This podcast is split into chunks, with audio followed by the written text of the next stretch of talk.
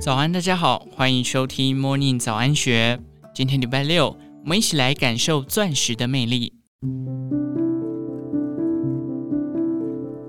天然钻石闪烁的耀眼光芒，令人爱不释手，亘古不变。除了天然钻的璀璨奢华夺人目光，如今在科技进步之下，用毛发也能做出独一无二的未来钻石。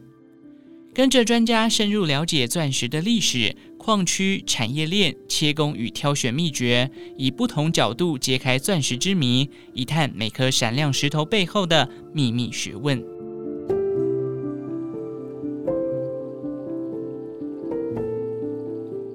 让许多女人趋之若鹜、视为梦幻一品的钻石，主要成分由碳元素所组成。这也是印度仅次于兰斯戴尔石的天然矿物，其形成于地球内部高温高压的环境，后来被火山喷发等地壳构造运动带到地表，因此许多矿区都在火山附近，在只有一种叫做金伯利岩的火山岩中，才有可能找到钻石。全球一年大约有一亿克拉的钻石原石被挖掘，但仅百分之五到百分之十五为宝石级钻石，可见产量稀少珍贵。佩戴订婚钻戒的传统一开始是在十五世纪的欧洲皇室与贵族圈中流行，但十九世纪的工业革命使许多人致富，同时一八七零年非洲钻石矿的发现也使钻石更为普遍，并成为显耀财富的途径之一。但若说到普及于社会大众，钻石与爱情的绑定关系，则不得不提到上世纪最成功的广告行销术。钻石恒久远，一颗永流传，是出自一九四七年由女性文案撰稿人玛丽·法兰西斯·格雷蒂当年为钻石公司戴比尔斯所写出的经典名言。其取坚硬不变质的特性，表达爱情的不朽与婚姻的忠贞。这成功的文案行销，让钻石戒指成为新人在婚礼上必备的定情信物，影响力至今未衰。早期开采困难且成本高的钻石，有顶级权力的象征，常被皇室使用，甚至带着些许政治色彩。一九零五年，在南非发现的库里南钻石原石重达三千一百零六克拉，被进贡给英国国王爱德华七世当生日礼物，并交给三个工匠打磨成了九颗大钻石和九十六颗小钻石。其中最大的一颗水滴形钻石命名为库里南一号，重约五百三十克拉，被镶嵌在象征英王权力的权杖上。这颗钻石也被称为“大非洲之星”，目前仍是世界重量排名第一的钻石。除了大克拉巨钻之外，大克拉的有色钻石更是极品中的极品。二零一七年，于香港苏富比拍卖会上，以五点五三亿港币成交，五十九点六克拉的椭圆形切割粉红钻石“周大福粉红之星”，更刷新了全球钻石的拍卖纪录，夺下世界最贵粉红钻的地位。当名人和广告行销创造市场后，钻石的需求也跟着增加，因此矿源和产业链就成了商业关键。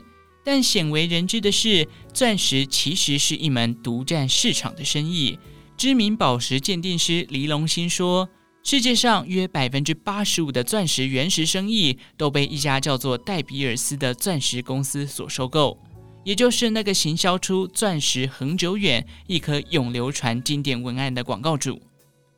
由全球各地矿坑收购的钻石原石，会先送到位于英国的戴比尔斯总公司，让专家进行分级，并且每年举行约十次的看货大会，请原石经销商来英国选购原石，再带到其他所在国家进行琢磨。黎龙兴说，这些原石经销商会把原石带到荷兰、以色列、印度孟买、比利时安特卫普。纽约第五大道四十七街钻石区等地的钻石琢磨公司进行石胚切磨加工，而原石在琢磨后变成一颗颗闪亮裸钻，才卖给各地钻石中盘商与品牌端，最后才到银楼、珠宝店等零售商，并交到消费者手上。不止钻石产业链遍布全球，矿源也是如此。全球共有二十七个国家有钻石资源，主要的钻石矿产区分别是澳洲、波扎纳、俄罗斯与南非。除了这些主要产区外，像澳洲还有曾供应全球百分之九十粉钻来源的阿盖尔钻石矿，但因为该矿区位于澳洲原住民领地，所以二零二零年跨国矿产集团力拓集团因环境保护因素宣布封闭矿区。李龙兴透露。开采数量急剧下滑后，阿盖尔出产的粉钻价格也从此在市场上水涨船高，成为许多投资型钻石爱好者的首选。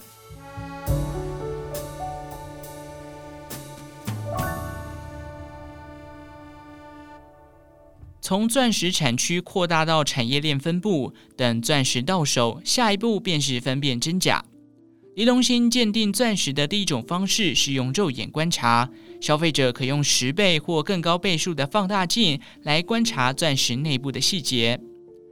真钻和假钻的区别在于宝石内含物，真钻石难免会有瑕疵、色点与矿物等自然痕迹，而假钻则往往没有任何瑕疵，纯净无内含物，且放大镜越准确，越容易发现差别。但仅以肉眼观察容易产生判断误差。第二种方式是透过仪器来辨认，而这要交给鉴定师或鉴定所来执行一系列的专业检测。他们会用高科技仪器操作及判读来辅助检测结果，并写成鉴定报告书，如运用高倍数放大镜、显微镜、折光仪与红外线扫描仪等仪器，一步步为珠宝商及消费者严格把关。一般消费者若要鉴定钻石等级，李龙兴建议要从美国宝石学院国际鉴定书的评定等级来区分，成色越白，价格越高。切工最好的是选择车工等级，即比例、抛光、对称三方面都达到最高等级，才是钻石火彩达到最耀眼的程度。许多人都知道，挑选钻石要用全球通用的四 C 鉴定标准。也就是颜色、净度、克拉重量与切工四个面向，而相较于前三 C 标准全仰赖天然环境生成的条件影响，切工是唯一依赖人工技术的部分，而这部分也往往决定于工匠的技艺，更是影响钻石亮度、火彩和闪烁度的重要一环。有全球车工最完美钻石封号，美国钻石品牌 Hearts on Fire 全球总裁 Rita Maltus 强调，切割的车工是决定一颗钻石是否闪耀、美丽和有价值的核心元素。切割等级越高，越能凸显出其美感，因此也是挑选钻石的关键因素。切磨的过程中，为了切割出最完美的形态，也会消磨掉部分原石。工艺师在切割时会仔细考量比例、对称性与抛光度三个要素，同时也要兼顾宝石的整体设计。有些匠人甚至会用百倍放大镜来打磨钻石细节，相当考验美感与技巧。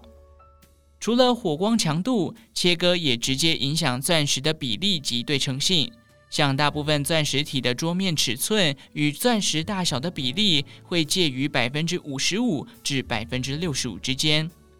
大桌面呈现较多的亮光，也使钻石看起来较大；而小桌面则呈现较多的七彩火光，使折射光线表现更为活泼。而对称性则指钻石各面向对于底部位的均等程度，对称好坏也会影响火光及亮光的表现。因此，对称性越高，切割的品质也越佳。至于如何评估车工优劣，Rita Maltus 说：“因为需要评估钻石的比例和切割面的对称性，所以在没有专业器材辅助的状态下，判断钻石车工等级是几乎不可能的事。”他建议购买钻石时，买家判断切工的高低优劣要依靠证书上的资讯。除了大家熟悉的 GIA 证书外，以 3D 模型和高解析度器材检视宝石光线表现的 AGS 证书，也是推荐用以鉴别钻石切工的参考指标。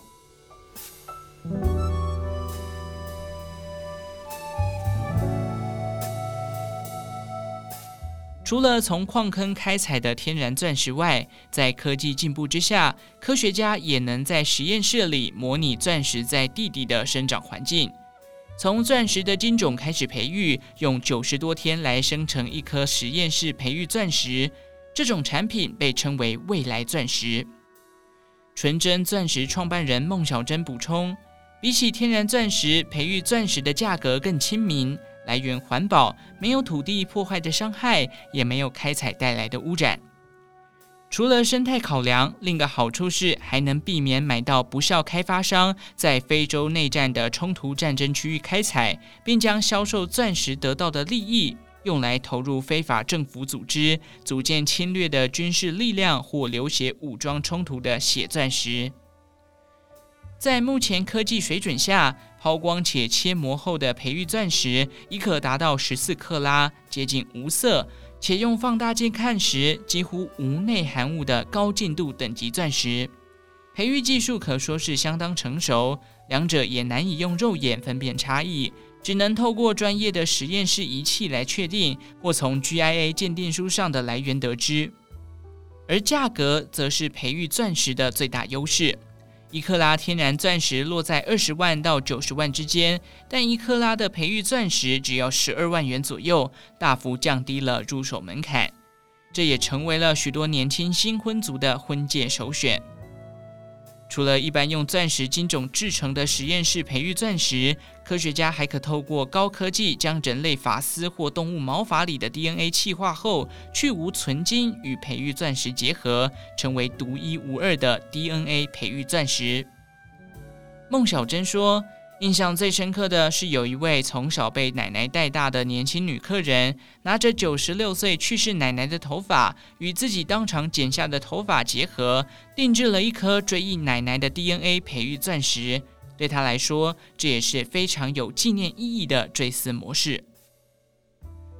另外，像是结婚周年的结发夫妻、新生儿满月祝福与陪伴身边的宠物，都可用毛发定制成具有特殊意义的 DNA 培育钻石。钻石上还可刻制化雕刻文字，都成为近年最独特的祝福礼赞。以上内容出自《金周刊》一三七三期，详细内容欢迎参考资讯栏下方的文章连结。最后，祝福您有个美好的一天，我们下次再见。